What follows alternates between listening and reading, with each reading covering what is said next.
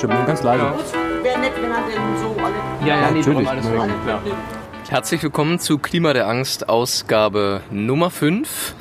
Dieses Mal stilecht im Sommertheatermodus und wieder einmal mit Janis Elbira und, und, Falk Rösler. Und wir haben uns dieses Mal, weil wir ja jetzt im August uns bereits befinden, uns ein Sommertheaterereignis ausgesucht richtig. Wir waren zu Gast bei der Berliner Shakespeare Company. und haben dort das Stück Macbeth uns angeschaut. Echter Geheimtipp. in der Inszenierung von Uwe Kramer. Premiere vom 12. Juni 2013, also ein Evergreen, seit sechs Jahren im Programm. Dem haben wir heute beigewohnt.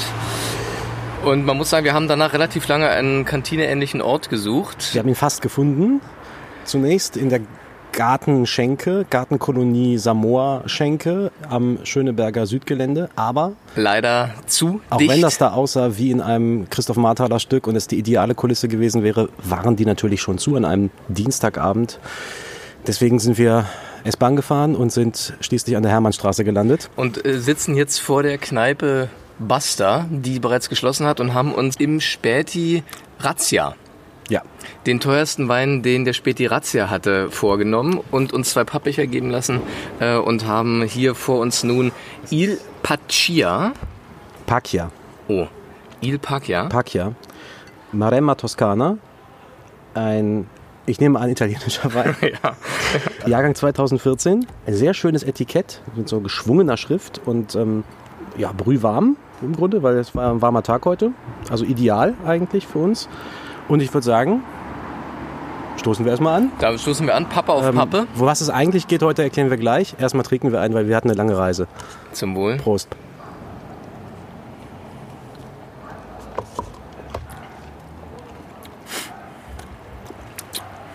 Ja, sehr, sehr beerig. Sehr beerig. Beerig. Also wie Beeren, nicht wie Bären. Ja, ja. Dann wäre er mehr so pelzig dann. Nee, pelzig ist er nicht. Also, Also- ähm, dunkle Waldbeeren.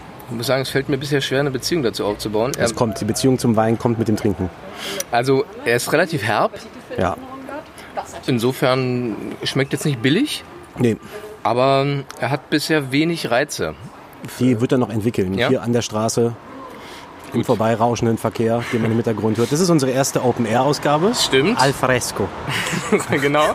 Und wir sind äh, also unter freiem Himmel, weil wir auch im Freilufttheater waren. Eine Erfahrung, die man ja sehr selten macht. Richtig. Ähm. Auch im Sommer selten, wenn man ehrlich ist.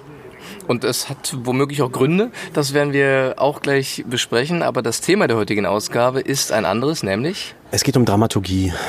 Ein zentraler Begriff im Theaterbereich. Gleichzeitig so zentral, dass man gar nicht weiß, was damit eigentlich gemeint sein soll. Teilweise. Genau, Dramaturgen tun sich oft schwer damit, ihren Beruf zu beschreiben. Eine Berufskrankheit, könnte man sagen, Ja. die sich auch in zahlreichen Witzen niederschlägt. Ja. Zugleich muss man vielleicht hier schon einschieben, dass natürlich die Dramaturgie als Beruf nicht das gleiche ist wie die Dramaturgie als Anlage eines Dramas. Als, Freilich nicht. Als Theorie.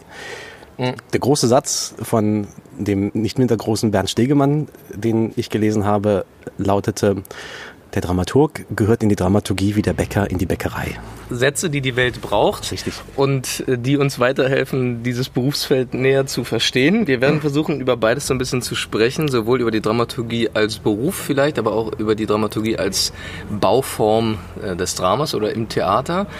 Haben uns aber dafür entschieden, auch wenn es vielleicht Ihnen geneigte Hörerinnen und Hörer bisher nicht aufgefallen sein sollte, wir hatten bisher durchaus eine dramaturgische Struktur für unsere Ausgaben. Ja. Haben uns jetzt aber sozusagen dafür entschieden, eine radikale Öffnung der Dramaturgie für Offene heute Dramaturgie heute. vorzunehmen. Was vor allen Dingen darin besteht, dass du dich nicht vorbereitet hast. ich habe mich noch nie vorbereitet. Ja, also äh, jetzt sozusagen pari pari, äh, so wie Pappe auf Pappe ist jetzt sozusagen auch das dramaturgische Gerüst dieser Ausgabe dahin. Wir werden gucken, ob sie sich einstellt. Richtig. Was verstehst du denn unter Dramaturgie, Janis? Na, ich denke tatsächlich zunächst mal an das, was Joachim Meyerhoff in seinen Büchern sehr schön das Zimmer der gelb gerauchten Menschen äh, beschreibt. Gelb Äh, geraucht. gelb gerauchte Menschen, der gelb gerauchte Dramaturgen, sagt er. Äh, ich denke tatsächlich heute immer zunächst an diesen Beruf des Dramaturgen und tatsächlich weniger an das, was darunter eigentlich verstanden wird, nämlich den äußeren und eben entsprechend auch inneren Aufbau einer darstellenden Kunstform, die ja nicht nur auf das Theater beschränkt ist, sondern auch auf äh, andere darstellende Formen, auf den Film, vielleicht sogar auf Musik teilweise, auf äh, musiktheatrale Aufführungen. Achtung, jetzt kommt der Rollkoffer über Pflasterstein. Das ist normal hier. Ja. Deswegen ist es vielleicht ganz sinnvoll, erstmal darüber zu sprechen, was Dramaturgie ursprünglich mal bedeutet hat und was es natürlich heute immer noch bedeutet.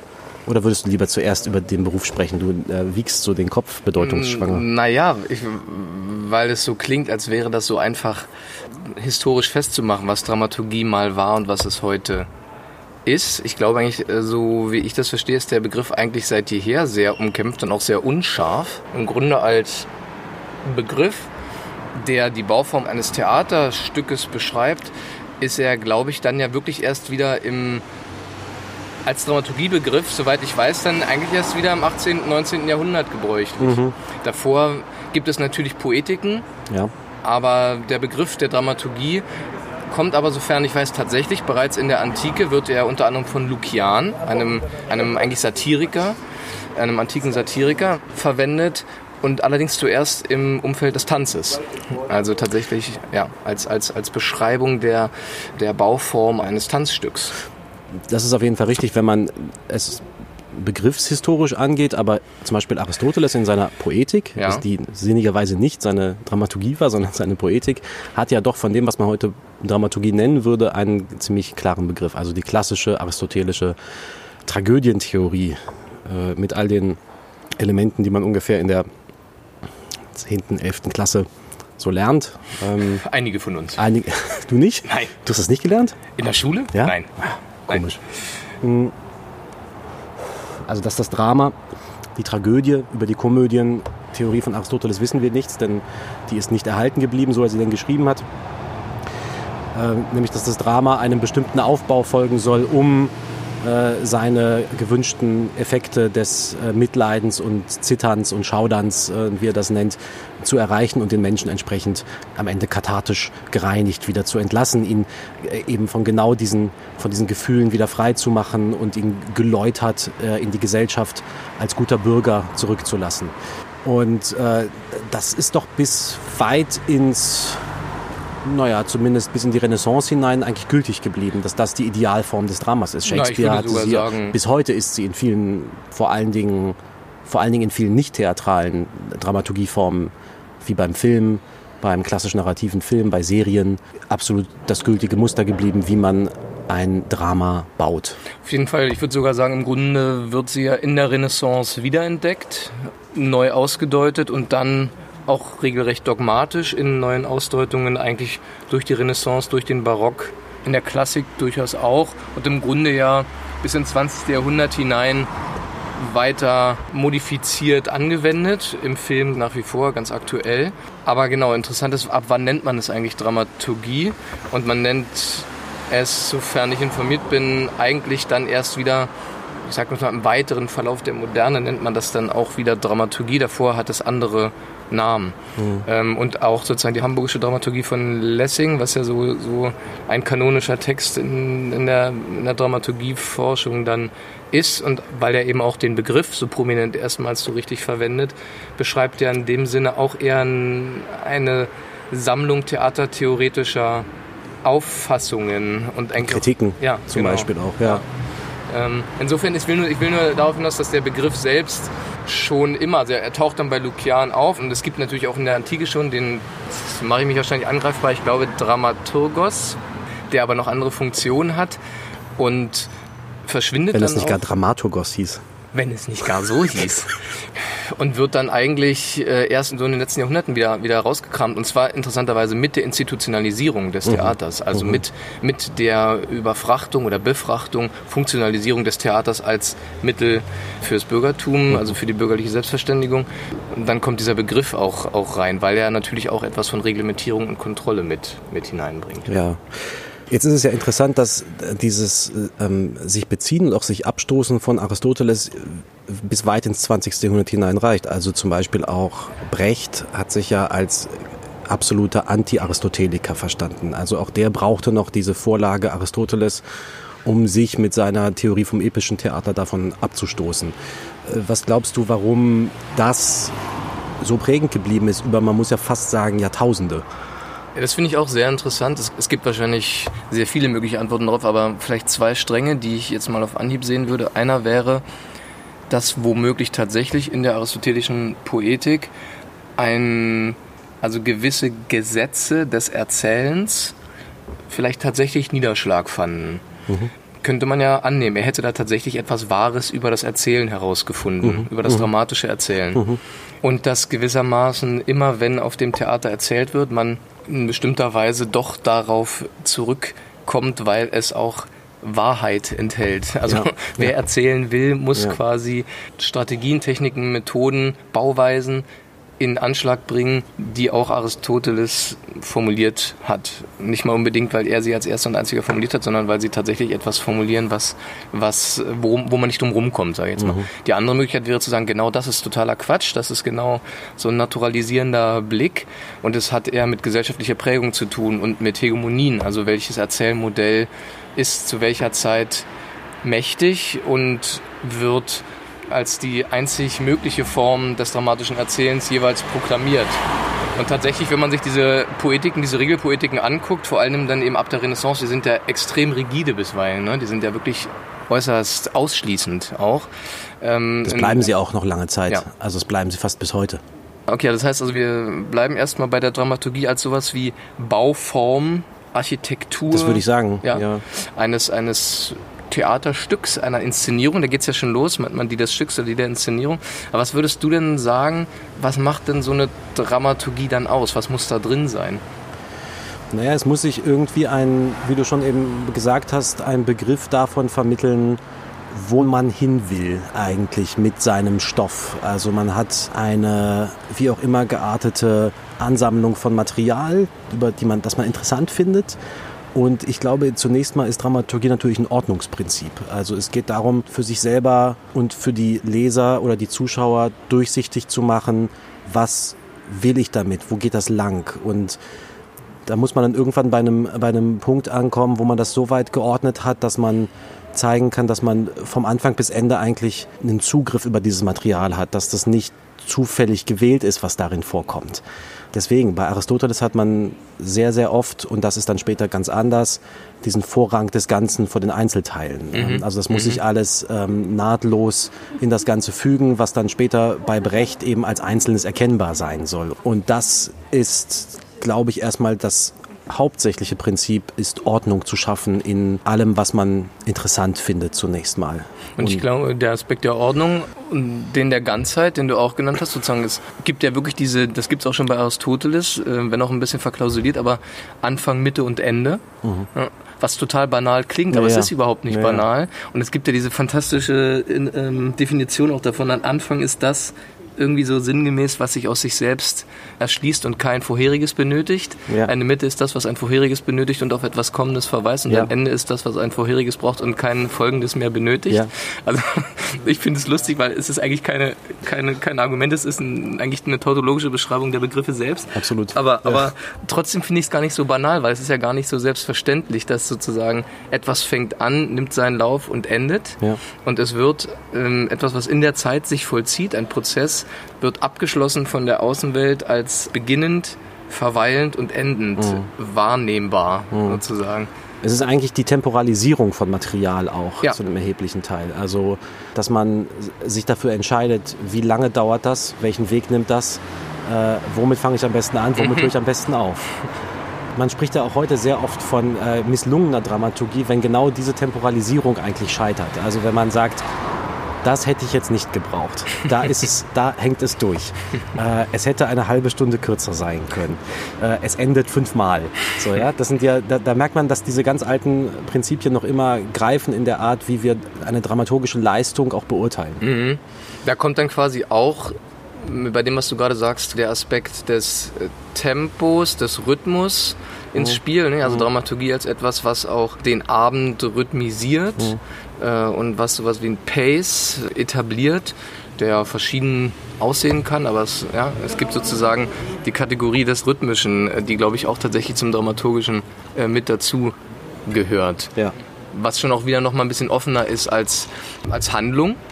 was aber ja auch ein, ein, ein wesentlicher Bestandteil von Dramaturgie wahrscheinlich Das- ist, oder? Das wäre eigentlich interessant zu fragen, was unterscheidet den Plot von der Dramaturgie?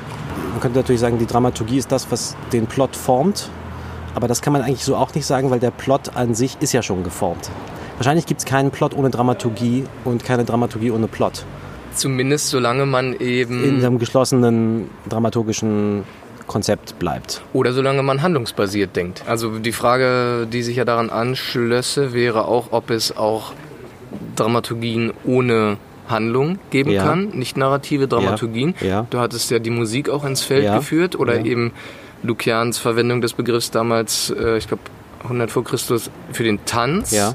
Also, wenn man jetzt von Aristoteles herkommt, dann ist das ja schon stark mit Handlung verknüpft. Und dieser, dieses, Das ist dieses ja auch sehr stark an den Begriff des Helden, des tragischen Helden geknüpft, ähm, wie der auszusehen hat, wie der gestaltet ist, wie man mit dem mitfühlen soll, was dem alles widerfährt. Das ist ganz, die aristotelische Dramaturgie ist ganz klar geknöpft an schon Ansätze von Handlung. Also dass man sagt, dem muss irgendwie ein Fehler zustoßen, ein schicksalhafter Fehler zustoßen, damit er scheitern kann, erstmal. Und damit es das Moment gibt, ist Handeln eine gute Option. Kann ich handeln? Richtig. Kann ich richtig handeln? Genau. Also genau dieser Bruchpunkt zwischen was steht in meiner Macht oder was steht in der Macht des, des, der Figur Ja, und ähm, was stößt ihr zu. ja.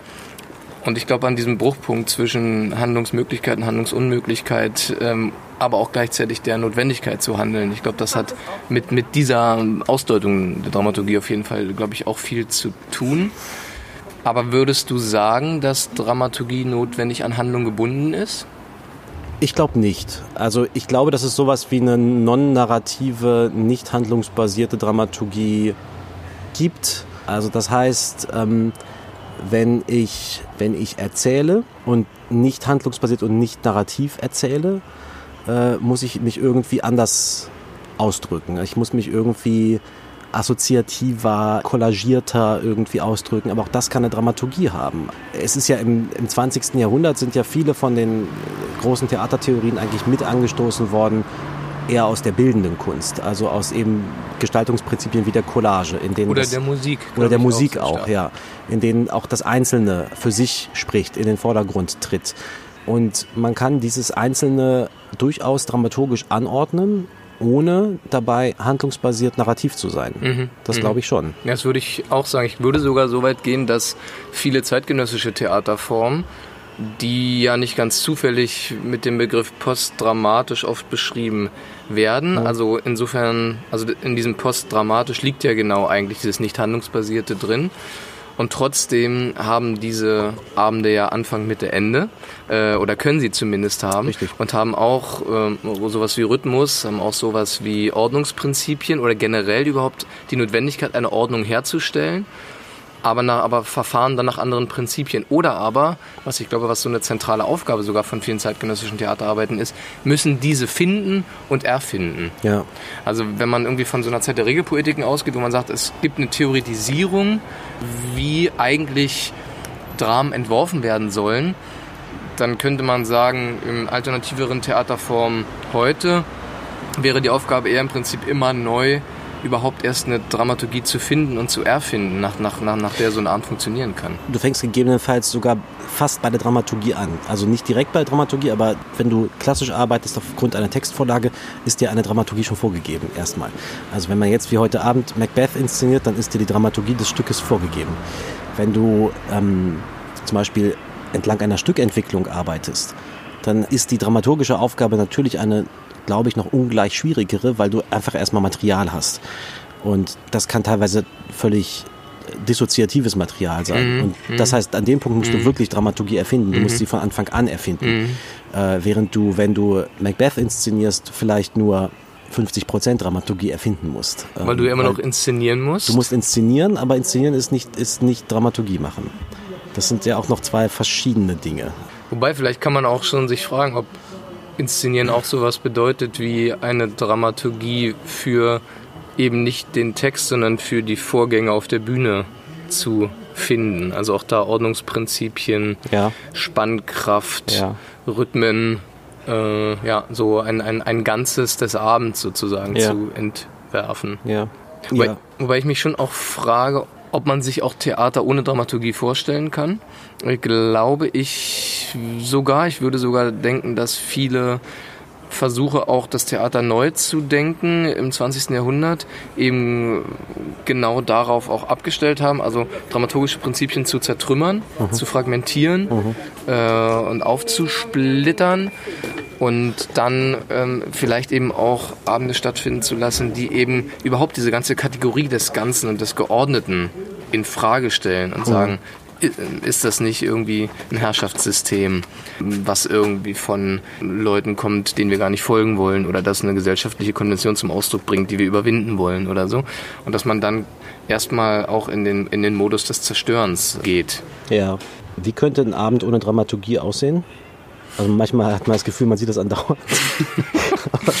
aber ich meine jetzt mal so beabsichtigt das, das finde ich, ich denke gerade, äh, habe gerade während du gesprochen hast, darüber nachgedacht, wie ich mir sowas vorstelle. Also das wäre was, was wahrscheinlich am ehesten in den Bereich des Installativen zum Beispiel ginge, auch vielleicht in den Bereich des Interaktiven, wo zumindest ein erheblicher Teil, also ich glaube Anfang und Ende musst du in irgendeiner Weise fast immer setzen. Setzt ihn, du setzt es selbst dann noch, wo man das Gefühl erzeugt, man betrete eine laufende äh, Vorstellung mhm. und verließe eine laufende mhm. Vorstellung. Selbst dort ist Anfang und Ende in irgendeiner Weise immer gesetzt. Aber Dazwischen, dann in dem Fall ja eigentlich nur dadurch, dass du betrittst und wieder gehst. Richtig, mhm. ja. Aber auch das ist ja an gewisse institutionalisierte Prozesse mhm. geknöpft, dass irgendjemand die Tür aufmachen muss mhm. und wieder zu und das Licht aus.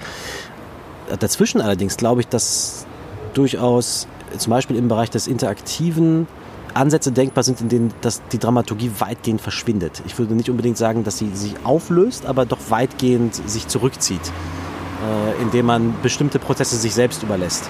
Oder indem man meinetwegen wie im Falle der seriellen Musik oder so im Prinzip ein ja. anderes Ordnungssystem äh, hat, genau, genau, ja. oder den Zufall ja. ähm, bei der Aleatorik oder, oder so Score-basierte mhm. Performances, wo man sich, ein Score ist natürlich auch eine starke dramaturgische Setzung, äh, gleichzeitig, also bei der seriellen Musik zum Beispiel, wo man dann das Ordnungsprinzip jetzt ähm, eher daher abzieht, dass es nach einem bestimmten mathematischen Rechnungsprinzip verfährt mhm.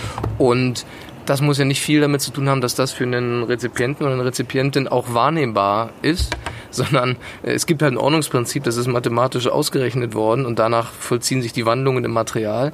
Aber was dabei dann, also das ist nicht von einem gestaltenden Genius her gedacht, sondern, sondern kommt dann von, von einer mathematischen Nummernfolge. Ja ist auch eine Ordnung, aber eine, die, die ganz anders verfährt und die quasi nicht unbedingt den Zuschauer, die Zuschauerin mitdenkt in dem nee, Maß oder dessen Nein. Wahrnehmung. Ja, ja.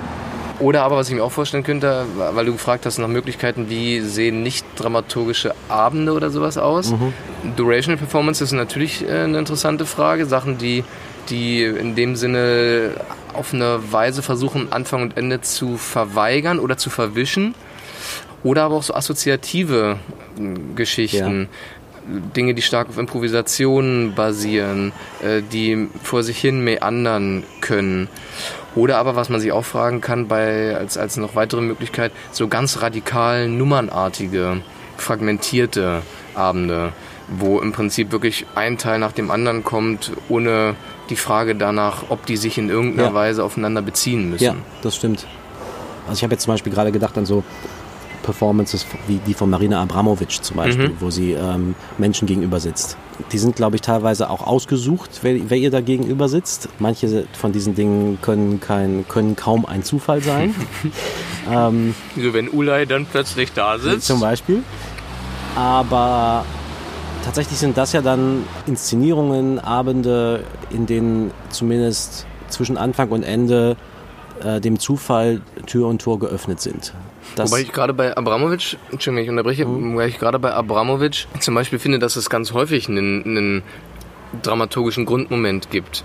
Zum Beispiel, wir laufen beide von den beiden Enden der chinesischen Mauer los. Absolut. Irgendwann werden wir uns treffen. Ja, das, ne? Und das baut darauf hin. Das, Genau. Ja, ja. Oder aber eben diese, glaube ich, die haben wir auch schon ein paar Mal zitiert, diese Performance, äh, machen Sie mit mir, was Sie wollen. Also ich stehe im, ich stehe im Museum, vor mir Klar. liegt der Revolver, der Dolch und so weiter. Auch da ist schon ein dramaturgisches Grundprinzip der Ja. Entgrenzung. Äh, wann kommt der Moment, an Genau. dem äh, es tatsächlich gefährlich wird? Äh, wann tritt er ein? Ja. Das baut darauf, darauf hin, natürlich, klar. Man sieht sowas sehr selten, tatsächlich. Also man sieht sehr selten Arbeiten, bei denen man das Gefühl hat, hier ist bewusst antidramaturgisch eigentlich gearbeitet worden. Ähm, Vielleicht ist die Zeit auch es- ein bisschen vorbei. Vielleicht ist die Zeit auch vorbei. Das ist sicherlich was, was in den 60er Jahren im Umfeld, ich weiß nicht, des Wiener Aktionismus oder so äh, funktioniert hätte. Tatsächlich, wenn man sowas heute sieht und man das Gefühl hat, das ist, es ist beabsichtigt oder auch nicht beabsichtigt, egal, es irritiert sofort. Es ist noch immer was, äh, was, was einen extrem verstört. Jemand, der zum Beispiel mit einer sehr offenen äh, Dramaturgie arbeitet, ist jemand wie Sebastian Hartmann, der ähm, zumindest äußerlich in vielen seiner Arbeiten nicht den Eindruck erweckt, er folge hier einem narrativen, handlungsbasierten Geflecht, sondern da werden Skizzen, Impressionen aneinandergereiht über einen Stoff, Improvisationen über einen Stoff. Ähm, Und das fängt hinten an und geht nach vorne, das fängt in der Mitte an und geht nach vorne. Klassische, klassische Postdramatik eigentlich. Ähm, Und das löst sehr, sehr schnell heftigste Reaktionen aus. Ja, weil auch noch. was, weil auch was verweigert wird. Ne? Absolut, Es wird ja. auch ein, das Erfüllen eines Bedürfnisses verweigert, indem sich das eine an das andere anschließen soll, etwas aus dem anderen hervorgehen Ja. soll und indem auch bestimmte Antizipationen in irgendeiner Weise erfüllt werden sollen.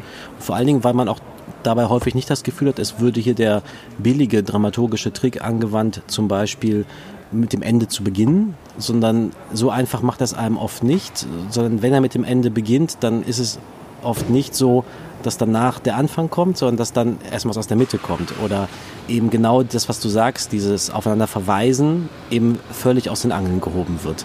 Und das äh, macht aggressiv mithin. Ich finde bei Sebastian Hartmann schon auch noch ganz interessant, dass das ja sozusagen eine Variante der Dekonstruktion, nenne ich es jetzt mal, von Dramaturgie ist, die noch im Kraftfeld aber des Dramatischen verbleibt, also zumindest die Stoffe daherholt und eben die Arbeit an der Dramaturgie oder auch die ja, Zerstörung und Neuzusammensetzung der Dramaturgie ähm, sich in diesem, in diesem Feld des, des, des dramatischen Stoffes, des dramatischen Materials bewegt, Ja. während dann nochmal andere Theaterformen vielleicht nochmal stärker sich die Frage stellen oder auch stellen müssen, wobei ich die Hartmann teilweise auch angelegt sehe, ist es gar nicht, geht es gar nicht so sehr um die Frage, wie sind einzelne Handlungsfragmente miteinander verwoben, sondern geht es vielleicht eher generell um die Frage einer, du hast es gesagt, ein- eines Geflechts, einer Spannkraft, einer Architektur, einer Konstruktion, die sich irgendwie zusammensetzt aus den ganzen Mitteln, die eben in so einem Theaterraum potenziell stattfinden Ja. können. Licht, Raum, Sprache, Ja. Klang, natürlich auch Inhalte, äh, Sujets, ne, äh, Themenmotive, Bewegung, Ja. ähm, Musik. Also all, all diese Elemente, die aufeinander bezogen äh, werden können und zu Formbildungen, Rhythmen führen, Unterscheidungen, Bezüge aufeinander, die gar nicht handlungsbasiert ablaufen Ja. müssen, sondern die Ja. sozusagen ein Geflecht mit allen Materialien bilden können.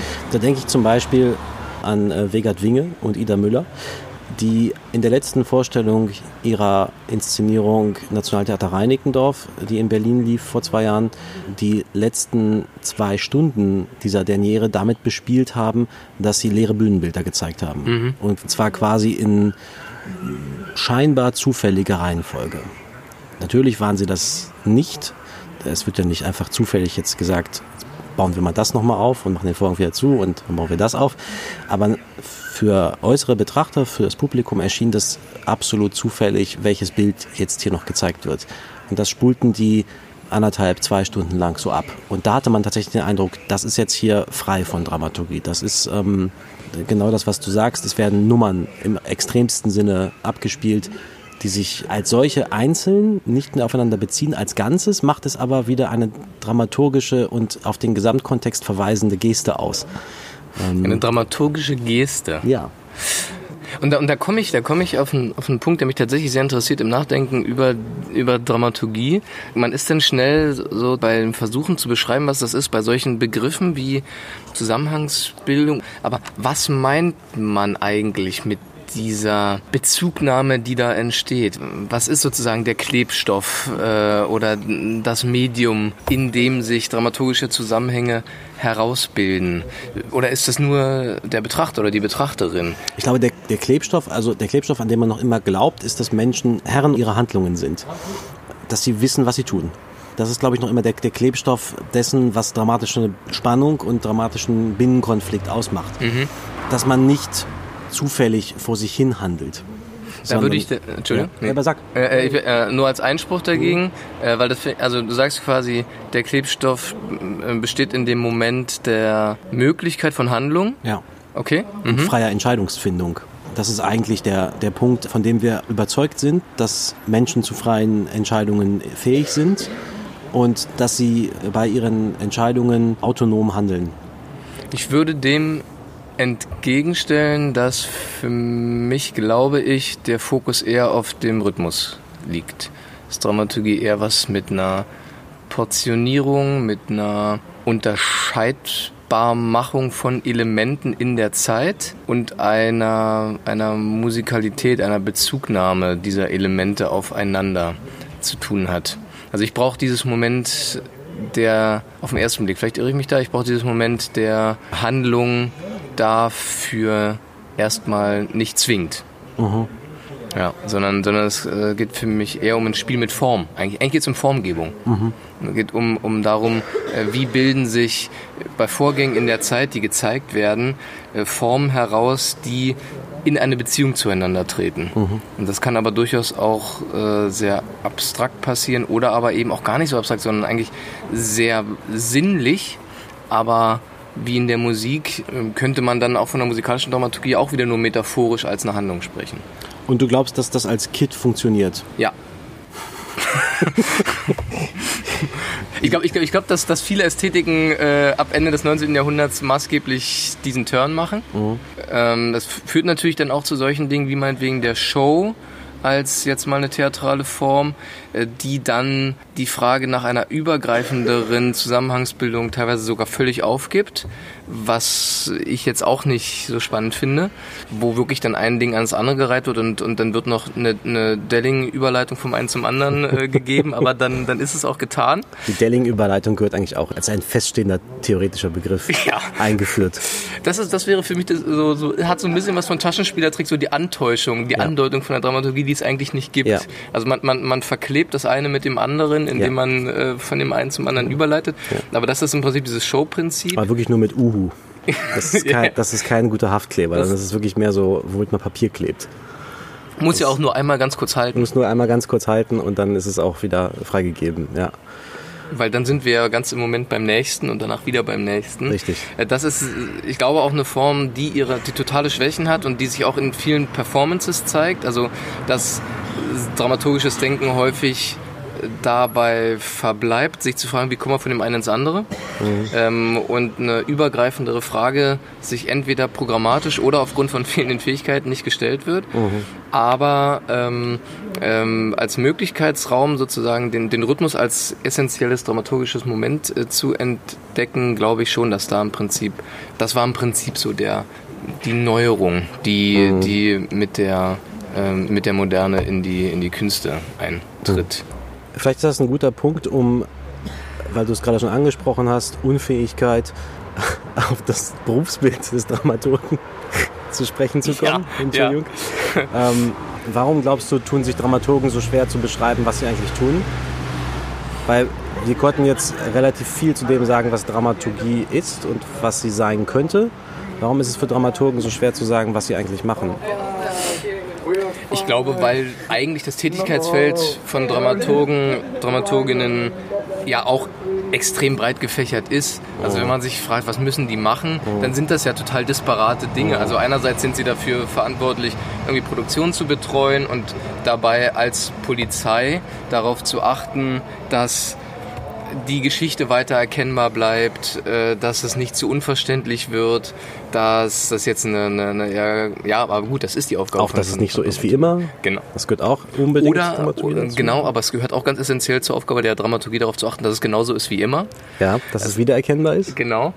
Und aber gleichzeitig sind da ja, kommen da ja solche, solche Ebenen mit rein, der Vermittlung zwischen sehr verschiedenen an dem Prozess Beteiligten, der Öffentlichkeitsarbeit, der Kommunikation nach außen, der Theoretisierung des Praktischen. Also, ne, dass, dass man versucht, Worte für das zu finden, was sich da auf der Bühne vollzieht. Heißt, einen schönen Programmhefttext zu schreiben? Kann das heißen, wenn man es despektierlich sagen will, man kann auch sagen, dass es wirklich eine wichtige Aufgabe ist, äh, zu gucken, was passiert da eigentlich. Und dieser künstlerische Prozess setzt Dinge frei, die ja tatsächlich bestenfalls wirklich erstmal erschreckend sind, in dem Sinne, dass es für sie irgendwie schwer zu findende Worte gibt. Ja.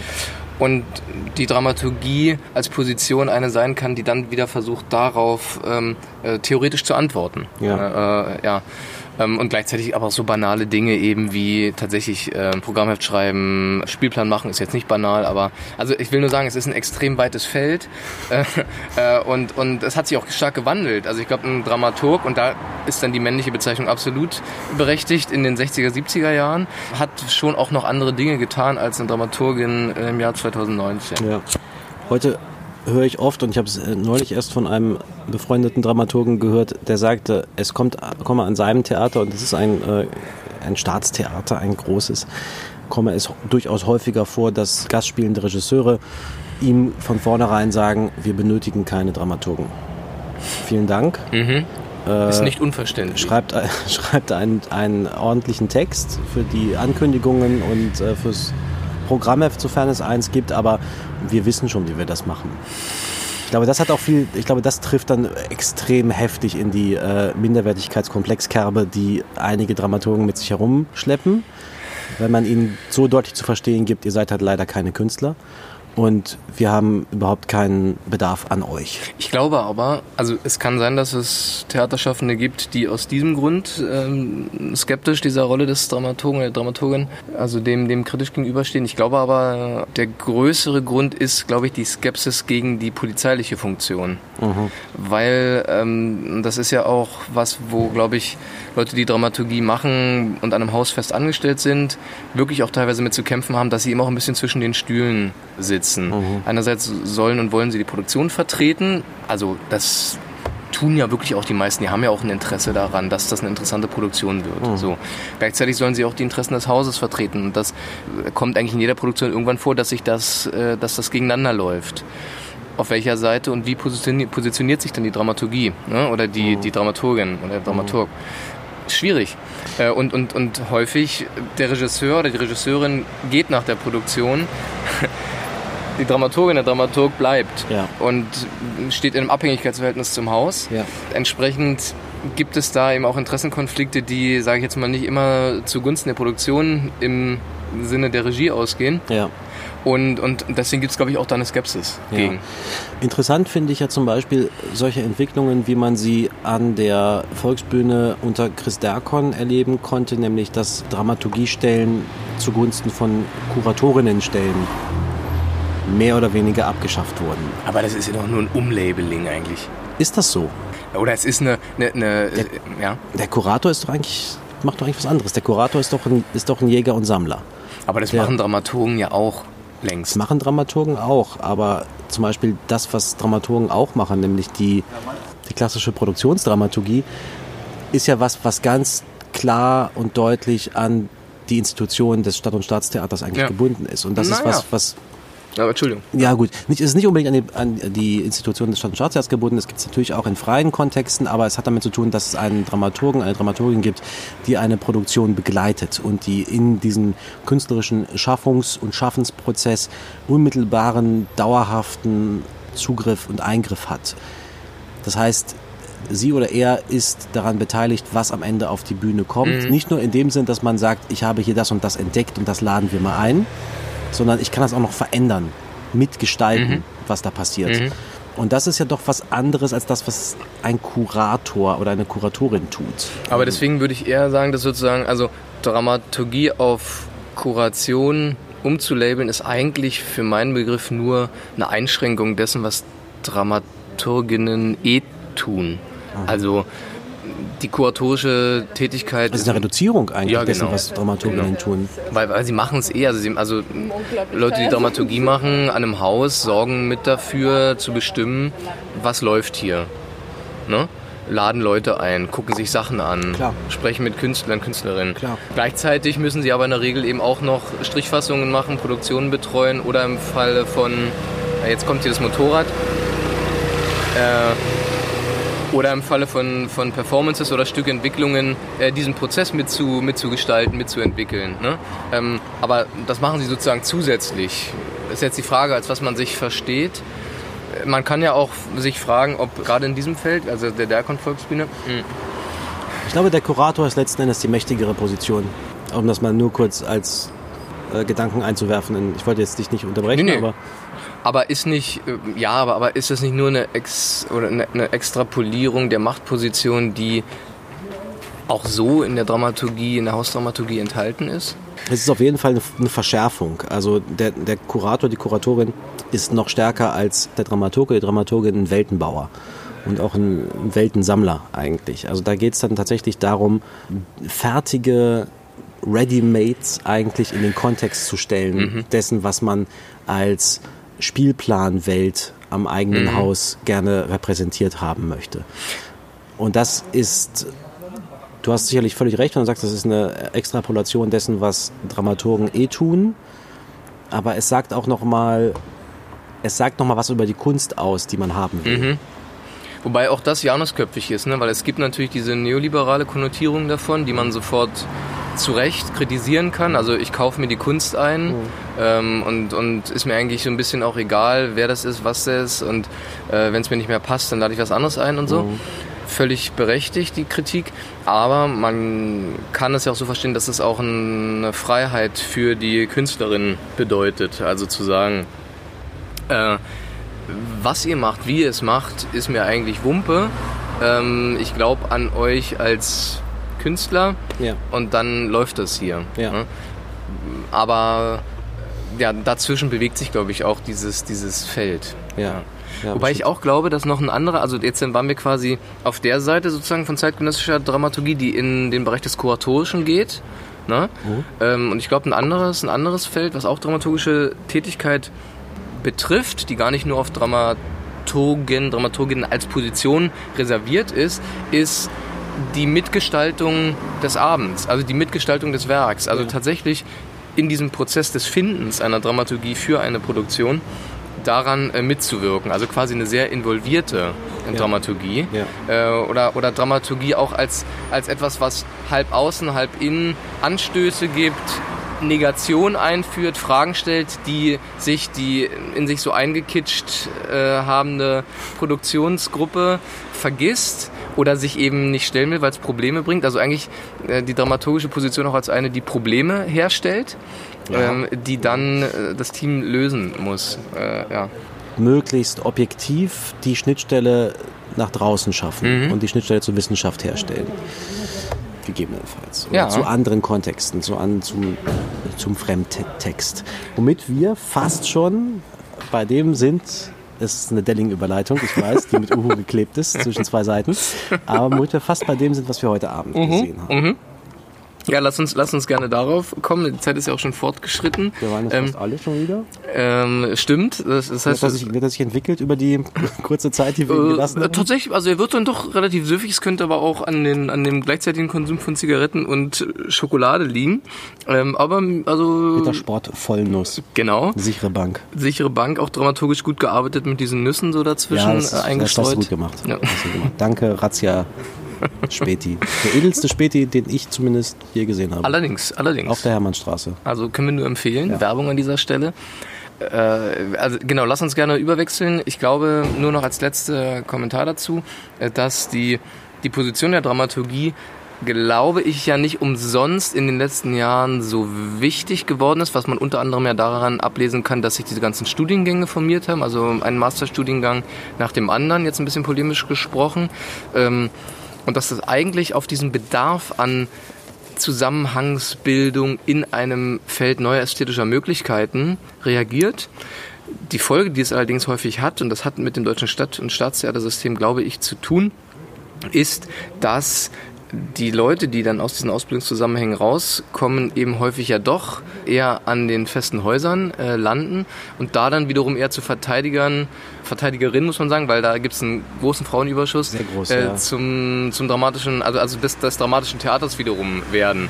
Äh, und da das verfolge ich durchaus kritisch, weil ich glaube, also es ist ja schön und gut, es wird auch gebraucht und so, aber eigentlich glaube ich, gibt es den Bedarf an einer, an, an diesen ganzen Studienrichtungen, Studiengängen, Dramaturgie, deswegen, weil es eine Frage gibt, wie kann man denn mit den aktuellen ästhetischen Möglichkeiten und ästhetischen, so State of the Arts, eigentlich darin, wie baut man denn eigentlich die Stücke?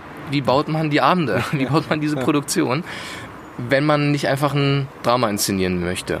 Und das ist eigentlich so, so ein bisschen teilweise Verschwendung von Potenzialen, glaube ich, ähm, dass das dann darauf hinausläuft, dass die dann alle an Stadttheatern, glaube liebe Hoffnung, äh, nochmal eine Strichfassung davon machen. Hm.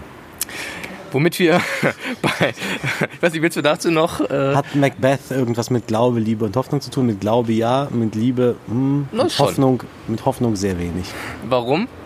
Ja, doch, mit Hoffnung vielleicht nur in einem, in einem äh, äh, kurz gefassten, eng gefassten Sinne, dass man äh, darauf hofft, dass die Prophezeiung, die einem äh, sagt, man würde König von äh, Schottland werden, entweder eintritt oder eben besser nicht. Eine kurzsichtige Hoffnung, um die es geht, an die man glauben kann und in der man sich durch die Liebe, die man zu haben glaubt, mit seiner Gattin getäuscht sehen kann. Das wäre jetzt die äh, absolut maximal Dellingsche Überleitung zwischen Glaube Aber, Liebe- aber schon, schon mit viel Aufwand betrieben, das finde ich schon Aufwand- mit viel respektabel. Aufwand betriebene Überleitung zwischen Glaube, Liebe, Hoffnung und Macbeth. Ähm, Du hast vorhin gesagt, als, na, als wir rausgegangen sind, rausgegangen sind aus der Produktion, dass Macbeth für dich schon, korrigiere mich, wenn ich, wenn ich das jetzt falsch wiedergebe, gewissermaßen so fast ähm, eines der, der, der dichtesten Stücke Shakespeares ist, auch dramaturgisch. Ja. Woran machst du das fest? ich hatte vorhin, glaube ich, auch gesagt, dass, dass es ein Stück ist, was für mich wie eine Sonate ist, wie, wie Kammermusik eigentlich. Das erlaubt keine Aufblähungen. Es nimmt einem dramaturgisch äh, jede Form der Aufblähung und der unnötigen, nicht zu Ende gedachten Erweiterung sofort sehr übel. Weil es natürlich in vieler Hinsicht dem exemplarischen aristotelischen Drama entspricht, wenngleich ich sagen würde, dass der Shakespeare'sche Held kein aristotelischer Held ist. Macbeth ist nicht eine Figur analog zu Oedipus. Er ist nicht tragisch. Er ist schon tragisch, aber er ist tragisch nicht in dem Sinne, dass er unverschuldet in eine durch einen schicksalhaften Fehler hervorgerufene Situation gerät, sondern er ist an jedem einzelnen Punkt eigentlich noch immer in seinem Handeln frei. Und er durchblickt auch bis zu einem bestimmten Grade, nicht so weit wie absolut moderne Figuren, aber bis zu einem bestimmten Grade durchblickt er die Konsequenzen seines Handelns. Das tun die klassisch tragischen Helden nicht. Das tun sie allenfalls erst am Punkt, an dem es längst zu spät ist. Macbeth durchblickt die Konsequenzen seines Handelns schon an einem Punkt, an dem sich einiges von dem, was da noch kommt, abwenden ließe. Macbeth sagt irgendwann, er steht schon so tief im Blut, dass es einfacher wäre, darin auszuharren und zu warten, dass es vorübergeht, als hindurch zu warten durch das Blut. Aber er steht. wartet. Er wartet und er wartet nicht. Er geht nicht, sondern bleibt stehen im Blut. Und das weiß er. Und das weiß er verhältnismäßig relativ früh. Andererseits ist natürlich Macbeth ein exemplarisches, klassisches Drama, weil es all diese Kategorien von Prolog, steigender Handlung, Höhepunkt, fallender Handlung, Peripetie, Katastrophe, Katharsis, alle eigentlich erfüllt. Deswegen ist, das, ist es ein unendlich, unver, fast unvergleichlich dichtes, tightes, kompaktes Stück. Hast du das heute in der Inszenierung der Shakespeare Company Berlin im Freilufttheater? Wie hast du diese Dramaturgie dort wahrgenommen? Na, es gab natürlich den Versuch, das an die Gegenwart anzudocken, in dem Sinne, dass man versucht hat, die, die ewige Wiederholung des Gleichen äh, in den Vordergrund zu stellen. Es werden auch nach Macbeth Tyrannen auf die Welt kommen. Es, es wird weiteres Blut vergossen werden. Es wird weiter gelitten werden. Also man hatte ja den Eindruck, dass die sehr stark versucht haben, ohne konkret zu werden politisch. Die Inszenierung ist, du hast es ja ganz am Anfang gesagt, von 2013. Da war die Welt noch eine andere. Macbeth wird gerade wieder sehr, sehr viel gespielt, weil eben es ein exemplarisches Stück über das Tyrannentum ist. Äh, aber der Versuch war natürlich da, etwas auszusagen darüber, dass Geschichte vermeintlich zirkulär verläuft und dass es immer wieder Figuren dieser Art geben wird, egal in welches Mäntelchen sie sich kleiden und egal welche politischen, ideologischen äh, Fantasien sie ausbrüten. Oder durch welches Blut sie warten. Und durch welches Blut sie warten, egal wer ihre Opfer sind, äh, Blut wird auf jeden Fall weiterhin fließen. Und das fängt damit an, dass der berühmte Schlussmonolog Macbeths über das Morgen, Tomorrow and Tomorrow and Tomorrow, dass alles immer dem Tod entgegenkriecht, ähm, ohne dass wir es merken, dass der an den Anfang gerückt wurde und damit im Grunde schon klar gemacht wurde, was die Stoßrichtung des Ganzen ist. Und das ist natürlich, naja, wenn man sagt, das ist ein exemplarisches Drama, ist das natürlich fast das Blödeste, was man machen kann. ähm, weil äh, das, das weiß der Text. Shakespeare, Shakespeare ist klüger als 99,9 Prozent aller Menschen, die ihn auf die Bühne gebracht haben. Äh, und der Text ähm, macht große Thesen zum Ende des Weins. Ja, ja. aber da, das ist eine von denen, äh, bei denen ich mir relativ sicher bin, dass sie zutreffend sind. Shakespeares Text macht all das deutlich, ohne dass man derart Verschiebungen im Text vornehmen müsste. Ich finde Macbeth dort eigentlich interessanter, wo man zum Beispiel über die Rollenverteilung nachdenkt. Was, muss man sagen, diese Inszenierung durchaus tut, indem zum Beispiel am Ende der Schlussmonolog Macbeths von Lady Macbeth gesprochen wird, die die ganze Zeit über die Einflüsterin des Geschehens Was tatsächlich relativ und, äh, konsequent und nachvollziehbar wirkt. Genau, diese ganze Einflüstererrolle kommt, kommt schon früher in der Inszenierung zu tragen, indem tatsächlich Lady Macbeth Macbeth einen Text vorspricht, den mhm. er dann, als hätte er einen Knopf im Ohr wiederholt. Aber es ist tatsächlich relativ problematisch, gerade diese Sachen vom Ende des Stückes, in denen Macbeth Einblick bekommt in die völlige Vergeblichkeit des Daseins, zu der er tatsächlich aus guten Gründen erst ganz am Ende kommt, an den Anfang zu rücken. Das ist dann Inszenierungspolitik eigentlich. Die Du würdest sagen, also wenn man beim Dramaturgie-Thema bleibt, eine Inszenierungspolitik, die die Dramaturgie des Stückes aushebelt, aushebelt und ähm, ihr eine andere Dramaturgie der Inszenierung entgegenstellt. Ja, die ja. du aber nicht so gutierst. Die ich nicht so klug finde, wie die, die das Stück selber vorgibt. Äh, ich finde als andere Sichtweise nur nochmal auf den, auf den Kontext, dass das ja eine Freilufttheaterinszenierung mhm. ist. Und was ich noch interessant daran fand, war, dass es für mich tatsächlich erst einmal die ganze Unternehmung Shakespeare auf eine Bühne zu machen, viel stärker nachvollziehbar gemacht hat. Also der Umstand, da irgendwo draußen zu sitzen in, in äh, Schöneberg Südgelände. Genau, äh, auf, einer, auf, einer, auf einer Holztribüne, auf so eine sehr spartanische Bühne zu gucken, wo sechs Darsteller, Darstellerinnen diesen Abend irgendwie stemmen müssen, mit nicht viel mehr als eben ihren Worten, ja. ihren Körpern ja. und ein paar Requisiten. Ja. Das macht irgendwie insofern sind, es ist, nicht, ist ja gar nicht so ein Geheimnis, es ist im Prinzip einfach tatsächlich eine Aufnahme des Theaterdispositivs, in dem das Shakespeare-Theater stattgefunden Absolut. hat. Also ja. eine, eine Shakespeare-Bühne ja, ja. oder zumindest ansatzweise eine Shakespeare-Bühne. Und irgendwie finde ich, lebt, ähm, lebt diese ganze Idee von Theater da für mich anders, weil diese völlig Entschuldigung, wenn ich das so sage, wirklich dämliche Auffassung. Man behauptet, eine klassische Shakespeare-Inszenierung äh, sähe so aus, dass man in einem, in einem Hochkulturtempel vor der vierten Wand mit tollen Schauspielern diesen Text bedeutungsschwanger vorspielt. Hat natürlich mit Shakespeare erstmal relativ wenig zu tun. Das ist eine Theaterkonvention, die eben ganz stark vom, vom, vom deutschen Theaterbegriff des 18. Jahrhunderts herkommt oder dann von der Klassik und dann weit in, in Weiterführung. Ne? Aber das Shakespeare-Theater war ja eben in sich dann doch sehr viel dreckiger, sehr viel volkstheatermäßiger und sehr viel eben auch bestimmten architektonischen Gegebenheiten geschuldet. Ich habe irgendwo gelesen, das finde ich eigentlich eine sehr schöne Beobachtung, dass die Shakespeare-Szenen häufig so gebaut sind, dass am Anfang und am Ende die Bühne leer sein muss. Mhm. Und äh, ne, weil einfach mhm. das die Möglichkeit war zu zeigen, äh, wie etwa also ähm, überhaupt Abgrenzungen vorzunehmen und den Gegebenheiten der Bühne gerecht ja. zu werden. Ja. Und das in diesem Kontext zu sehen und eben auch zu sehen, es könnte jederzeit regnen und die Leute müssen Ja. irgendwie lauter sprechen und Ja. äh, man hört die S-Bahn Ja. hinten durchfahren und, äh, und, und die Leute quatschen mehr. Das sind schon erstmal so Konstituenzien der ganzen Grundsituation, die auch, finde ich, was Dramaturgisches haben, nämlich insofern, als dass sie das ganze Grundsetting, das Dispositiv dieses Theaters äh, an den Platz rücken. Und dann darin kommen dann natürlich dann trotzdem diese Fragen, die du, die du stellst. Das finde ich auch absolut, absolut äh, nachvollziehbar. Aber ich fand erstmal, dass ich das Shakespeare-Theater auf diese Weise Ja. für mich anders erschlossen Ja. hat. Ja.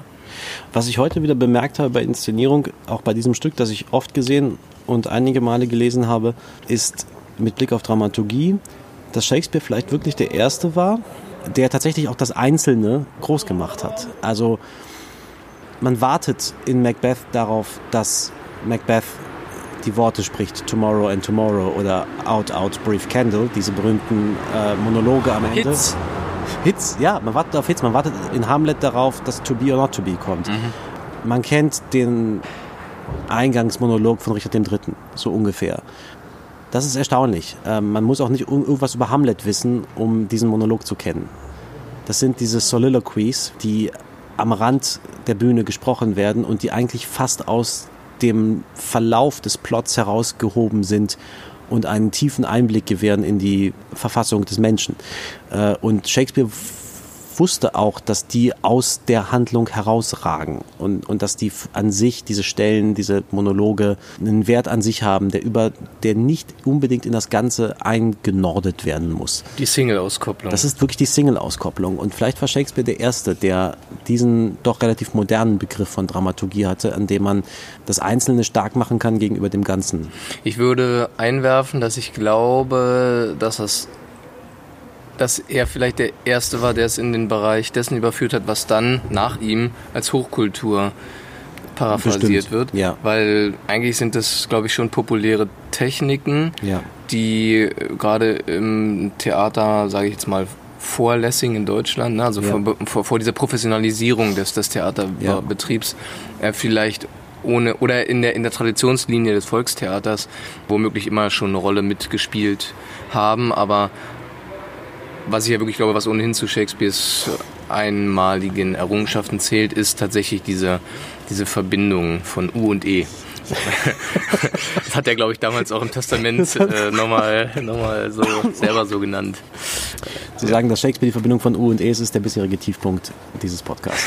Das muss ich dir ganz, das muss ich dir ganz, das muss ich dir ganz ehrlich sagen. Sag, sag noch kurz das, warum. Das klingt echt so, als sei Shakespeare irgendwie Ralf Siegel oder so. Ralf Siegel ist volle Kanne U. ja gut, Also- aber dann, keine Ahnung. Das ist, das ist, das ist nicht, das ist nicht mein Shakespeare. diesem Unfrieden, äh, mit diesem dramaturgischen Unfrieden, müssen wir vielleicht diesen Podcast beschließen, weil ich fürchte, wir sind, äh, wir sind, Wir sind mit der Zeit am Ende und mit dem Wein auch. genau, Ähm, ich habe soeben den letzten Schluck aus dem Pappbecher genommen. Äh, oder jetzt in diesem Augenblick. Hast noch, du noch ich was? hab noch, oh, so ein Tropfen drin. Wir kommen zur Kategorie des Trinkspruchs. Janis, du kannst mich jetzt nicht wieder auf dem Trockenen sitzen lassen. Nein. Ich habe mir noch schnell was ausgedacht. Es ist sehr schlecht. Ist völlig in Ordnung. Es ist nur U. Ist der Dramaturg auch oft allein? Ein Glas Wein, das muss sein. Aber wahr. Es ist sehr wahr. Ist, gerade für Dramaturgen ist das, äh, das A und O Das, das E und U. und U.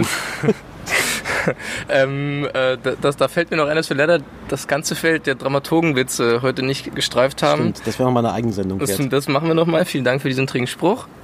Ähm, meine Erwiderung, ich bleibe dem Feld der Zweizeiler treu. Ja, Also U. erwartet. Ja, also ich bin hier für U verantwortlich. Entsprechend, hier gibt's ja gar keine Struktur. Da hilft wohl massig Rotwein nur. In diesem Sinne, In diesem ähm, Sinne. Bleiben Sie ängstlich und folgen Sie uns das nächste Mal an einen anderen Ort Berliner Theaterschaffens. Wahrscheinlich dann wieder drin. Wahrscheinlich dann wieder drin, denn dann ist der Sommer sicherlich durch. Und solange der Klimawandel nicht vollends durchgreift, müssen wir darauf auch Rücksicht nehmen. Bis dahin. Tschüss. Tschüss.